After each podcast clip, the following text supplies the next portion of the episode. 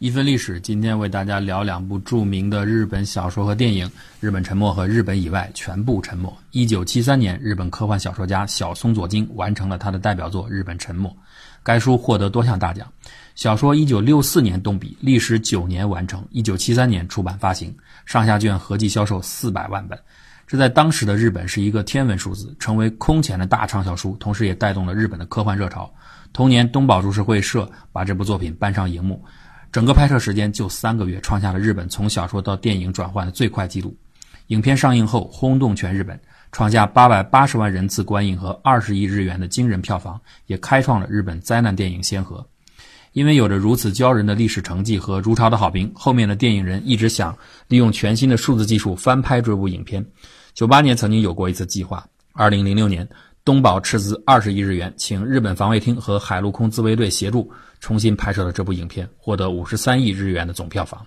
整个故事的情节啊，在今天看来并不出奇。小说中，地球物理学家田所雄介根据地震数据判断日本将面临大灾难，他和小野寺俊夫等人一同乘坐潜艇到达海底收集证据，确信日本将在不到一年的时间内因为地质变化而沉没。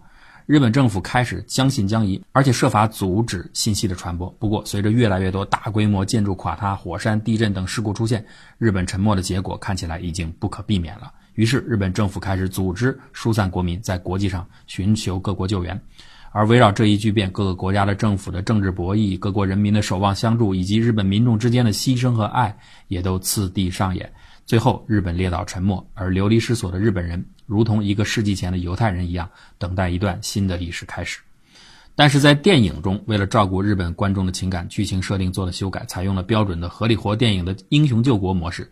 本来已经逃出升天的潜水员，为了拯救祖国，冒死下潜到深海执行爆破任务，成功的引发了地质变化，最终阻止了日本岛的下沉。小松左京啊，是一个赶上二战尾巴的作家，差点进入冲绳少年队参战。他大学期间就曾经加入过日共。后来又因为苏联试制核武器而脱共，日本人对核有一着一种刻骨铭心的反感。巨变的国家和时代造就了那一代日本作家浓厚的思辨心理，因此这部科幻小说当中所有的描写和设想，在七十年代这个时间点上来看都是非常逼真的。比如，当日本政府向其他国家提出避难申请的时候，很多国家开始都抱以观望态度。一些国家虽然伸出了援助之手，可是要求很多。澳大利亚希望得到更多的技术人才。地广人稀的俄罗斯要求得到青壮劳动力，相反倒是中国比较友好，在江苏和崇明岛安置了许多日本人，这也体现了在那个时候日本左翼作作家对中国由歉疚而转换而来的一些友好心理。在各国街头，大家呢都在奉献爱心、募捐、集会活动不断，可是大部分人内心深处其实都有一种幸灾乐祸的心理，同时又担心如果收容大批日本人会给本国带来很大的麻烦。悲惨的日本人为了请求别国对自己国人进行容纳，不得已要用自己的国宝文物去贿赂各国。当然，人性当中伟大的光辉自然也不会缺席。除了爱人的拥抱、亲人的眼泪外，小说的最后，田所博士和三千多万人一起静静的和祖国一同沉默。如果说日本沉默是一部正剧，那日本以外全部沉默就是一个娱乐味很浓的无厘头闹剧。在这部电影中啊，情况完全反转。日本以外，地球上其他各国都相继沉入海底，只剩日本成为最后的陆地。全球难民集中在这个孤岛上，人口爆炸，食物短缺，日本人的优越感狂飙。以往被追捧的美国大明星在日本找不到工作，只好在特摄片里扮演被追杀的怪兽，然后呢被长相猥琐的超能战士拯救。电视台每天在天气预报后特别播放外国人流动情况预报，预报第二天外国人都到哪儿去。所有的外国人都要争着上日语学校，以求尽快融入当地的生活。鲸鱼肉变得很便宜，因为所有反对日本捕鲸的国家都不敢出声了。日本政客开始变得自命不凡，对他国首脑呼三喝四。日本首相安全纯二郎，大家应该知道是指的是谁啊？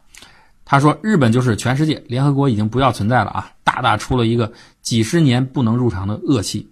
两位前外国领导人，一个领带上印着五星红旗，一个印着八卦旗，大家知道是哪两个国家啊？天天跟着安全冲二郎屁股后头点头哈腰。有一位长相像极了克林顿的美国总统，对日本官员频频鞠躬，还有一帮黑社会式的人物差点劫持了日本首相。头套拿下来一看，领头的居然酷似金二同志。最高潮呢是志得意满的安全冲二郎，手舞足蹈的带领全体外国人演唱一首日本带头的歌曲。所有的外国人则在下面高唱日本万岁，搞笑之极。不过呢，这部片子是闹剧，可不是日本人民族主义自我意淫的片子。它讽刺的不光是外国人，而是所有人。因此，最后的结局是，短短三年后，日本也最终沉默了。其实啊，从日本以外全部沉默这部电影以及小说创作的来源，你就能知道它的搞笑属性。这部小说的作者是筒井康隆，是和小松左京齐名的作家。一九七三年，当《日本沉没》成了史无前例的畅销书后，小松邀请了几个相熟的科幻作家聚在一起庆祝这次成功。席间，大家开起了玩笑。小松当时就说：“我这个小说只是设想了如果日本沉没以后我们的遭遇。你们有没有想过，如果有一天只有日本存在，其他国家都不存在了，会怎么样？”没想到呢，迟到了一点的筒井康隆当时心思大动。自告奋勇地创作一篇这个主题的小说，一周后，三十页的稿纸的短篇小说《日本以外全部沉默》就诞生了。出人意料的是，这部小说的影响力并不亚于《日本沉默》。比如，在一九七四年，《日本沉默》赢得了星云奖的长篇作品奖，而《日本以外全部沉默》赢得了短篇奖，成为日本科幻文坛的一段佳话。不过呢，这部电影的制作水平实在是不怎么样啊！如果想看的听众，啊，就不要抱以太高的期望。整个它的制作只有十天，所以乏善可陈。更有趣的是，片方后来竟然给美国、中国、韩国、俄国、法国驻日大使馆都送去了试映会的邀请函，但是收到的都是“我们有安排，无法参加”的回复。日本沉默和日本以外全部沉默，关于这两部作品的影评和书评已经非常多了，大家从不同的角度都有自己的解读。好的呢，说这反映了日本民族的忧患意识和危机意识。不好的呢，说的是反映了日本人狭隘的民族主义观念和畸形审美等等，也许呢都有道理。但是我想说的是，为什么看我们的作品，无论是文学作品还是影视作品，这方面的题材，灾难的、忧患的，似乎显得少了一些呢？